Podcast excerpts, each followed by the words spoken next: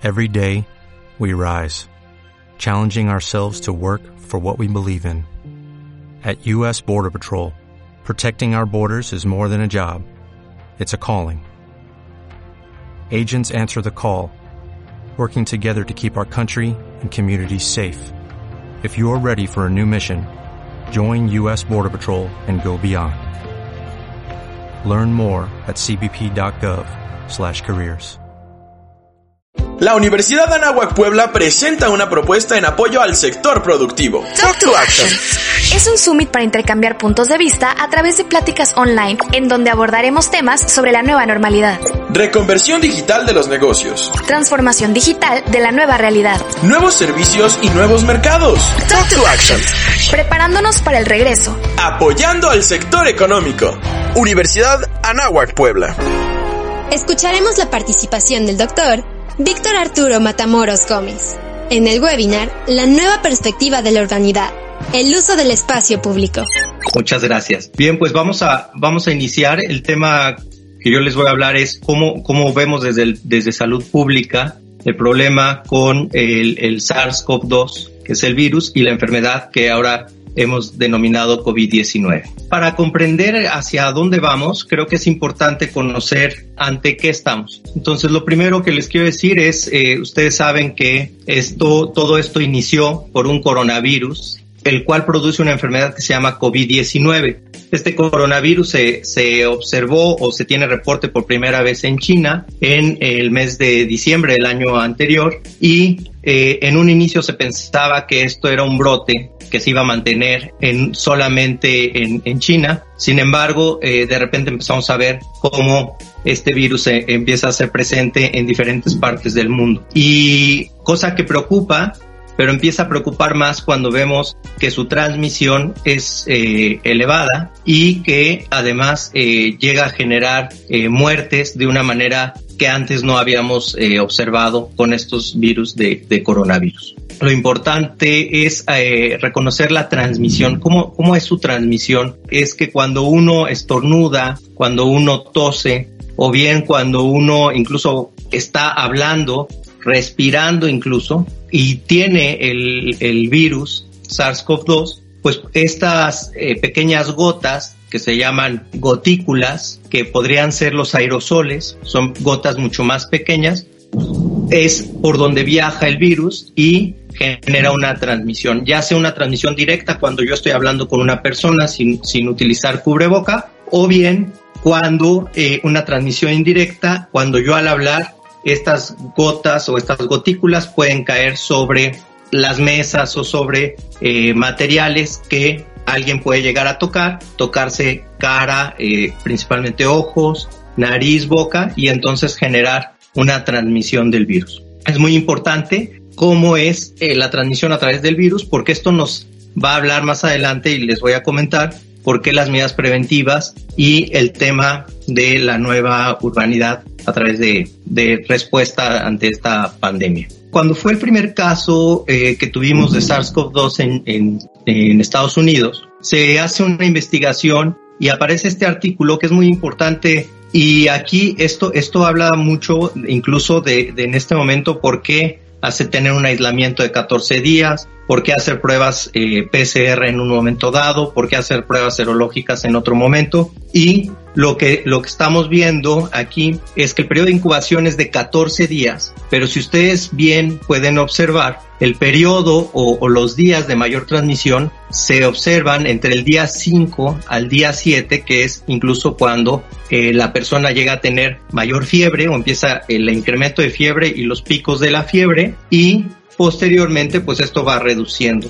Hay síntomas característicos que en un principio se identificaban como la tos, la rinorrea, que es el escurrimiento nasal, la fatiga, la náusea, el vómito, la diarrea, incluso eh, malestar abdominal, que eh, eran los síntomas que en un principio estábamos revisando, ¿no? Y estábamos viendo. Hoy en día sabemos que hay más síntomas y que incluso hemos visto síntomas eh, de, de, mayor precisión para eh, este virus SARS-CoV-2. Y hay dos muy, muy característicos en este momento, que es la pérdida del olfato y la pérdida del gusto en las personas que tienen la enfermedad COVID-19.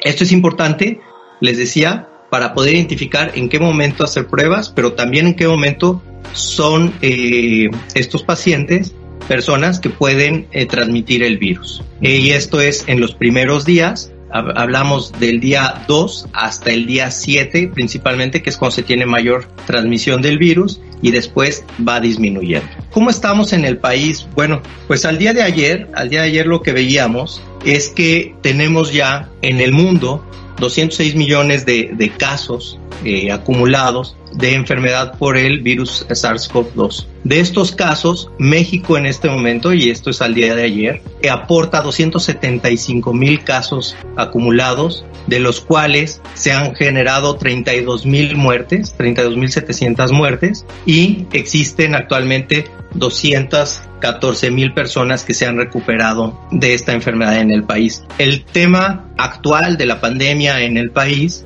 es eh, todavía de preocupar. Estamos eh, en días eh, donde hemos visto que la actividad del virus es bastante activa y la transmisión se sigue dando. Incluso las muertes en los, en los últimos días pues han sido picos eh, que no esperábamos encontrar y que incluso hemos rebasado ya países que eh, en su momento tuvieron eh, mayor cantidad de muertes por COVID-19.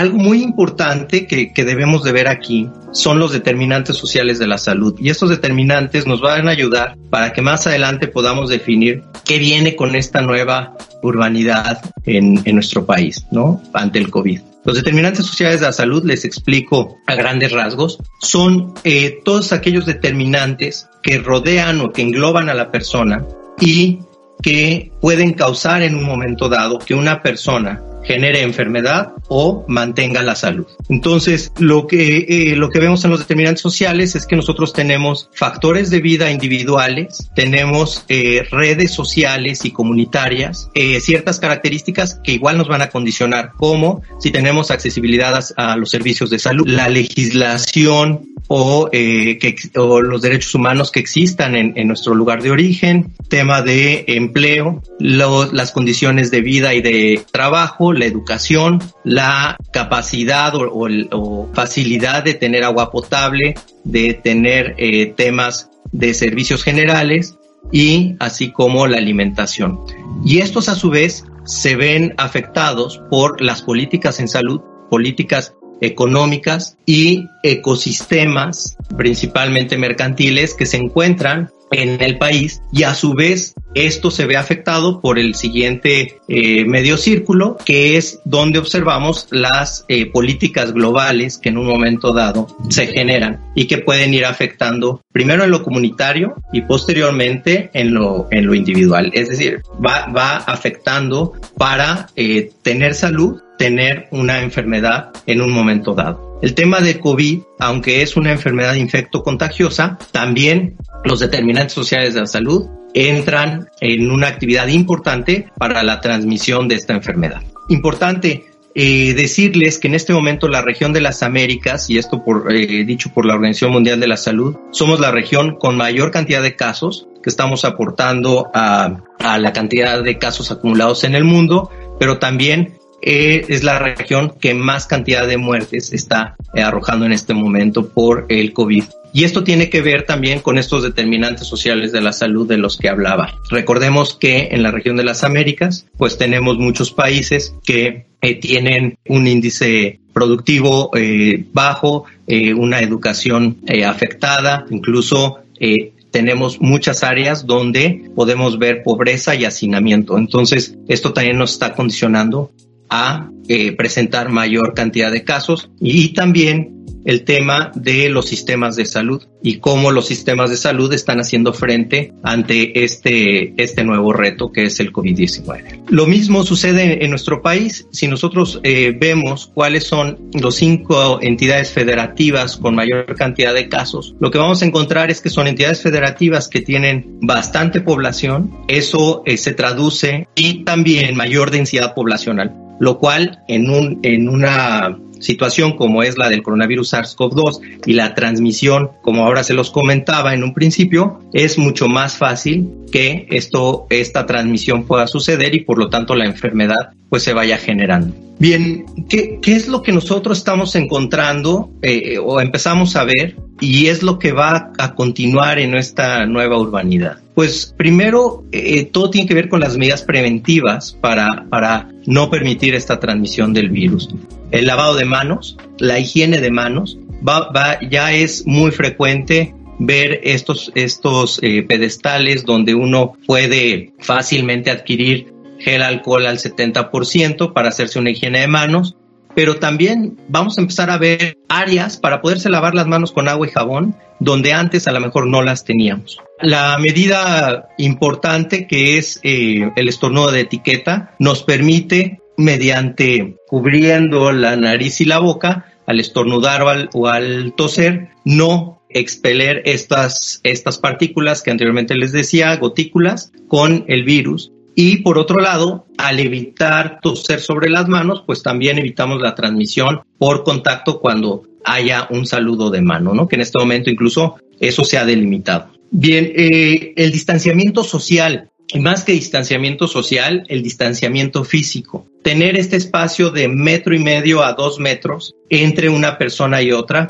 cuando estemos en la calle, cuando vayamos a hacer alguna actividad de compras, por ejemplo, pero no solamente el distanciamiento, que esto delimita que eh, si veíamos esta, esta imagen de la persona que estaba estornudando, pues que esas gotas no lleguen al metro y medio donde está la otra persona, sino también el uso de cubreboca, el cual también nos va a ayudar primero a que no eh, podamos nosotros, si somos pacientes asintomáticos, estar expeliendo las gotículas con el virus y por otro lado tampoco a recibir gotículas que, que, en un momento dado alguien más pudiera estar expeliendo. El uso de mascarilla o el uso de cubreboca, pues es algo que eh, también estamos empezando a, ver cada vez más frecuentemente. Es algo que en un principio a lo mejor no lo recomendábamos como salubristas por generar un poco más de riesgo al estarse tocando eh, el área de la cara con la mascarilla, pero en este momento el cubreboca es algo muy, muy importante. Debemos de utilizarlo.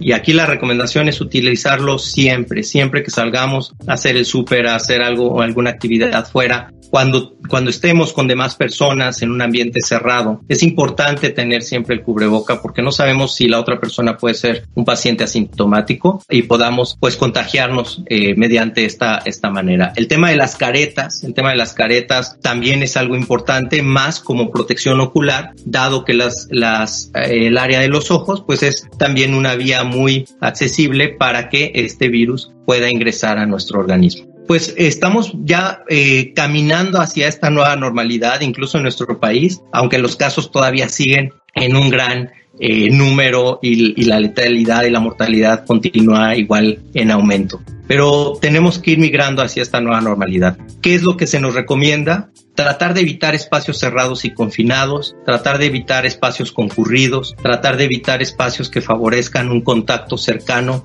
o una plática muy cercana. Eh, y si no los podemos evitar, entonces recordar el uso de cubreboca, el uso de protección ocular y siempre el distanciamiento físico y las medidas preventivas anteriormente les he dado. Pues estamos ya en este, en esta, les decía, en este paso hacia esta nueva normalidad.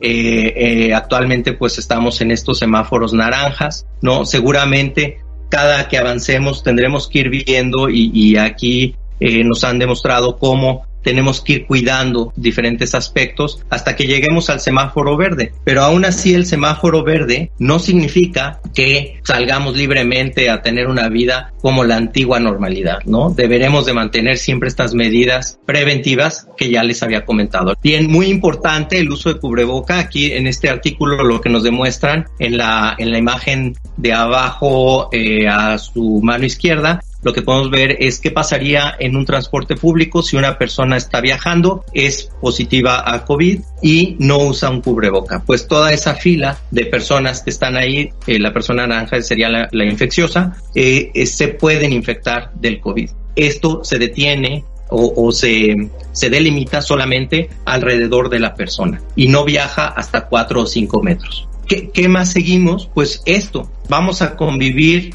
al, al aire libre, vamos a convivir en espacios abiertos, pero aún así con la distancia física y con las medidas preventivas. Estamos viendo ya cómo incluso en nuestro país deberemos seguir reglas, deberemos seguir lineamientos de medidas preventivas que había comentado. Y como veo eh, eh, a grandes rasgos lo que, lo que viene. Bueno, pues debemos de ser una sociedad, nos estamos convirtiendo en una sociedad promotora de la salud, donde debemos de promover siempre la salud propia y, y también de, de las demás personas. Debemos de ser conscientes del autocuidado de la salud, porque si yo me cuido y si yo cuido en mi salud individual, estoy cuidando a los demás en la salud comunitaria. Y lo más importante es que debemos de ser corresponsables en salud. Saber que al yo utilizar un cubreboca, eh, a lo mejor en, en, mi área de trabajo, no solamente me estoy cuidando a mí, sino que estoy cuidando a todos los que me están rodeando en ese momento. Entonces, esto es lo que, lo que yo tenía que comentarles y eh, agradezco mucho este tiempo para presentarles el tema. Muchas gracias.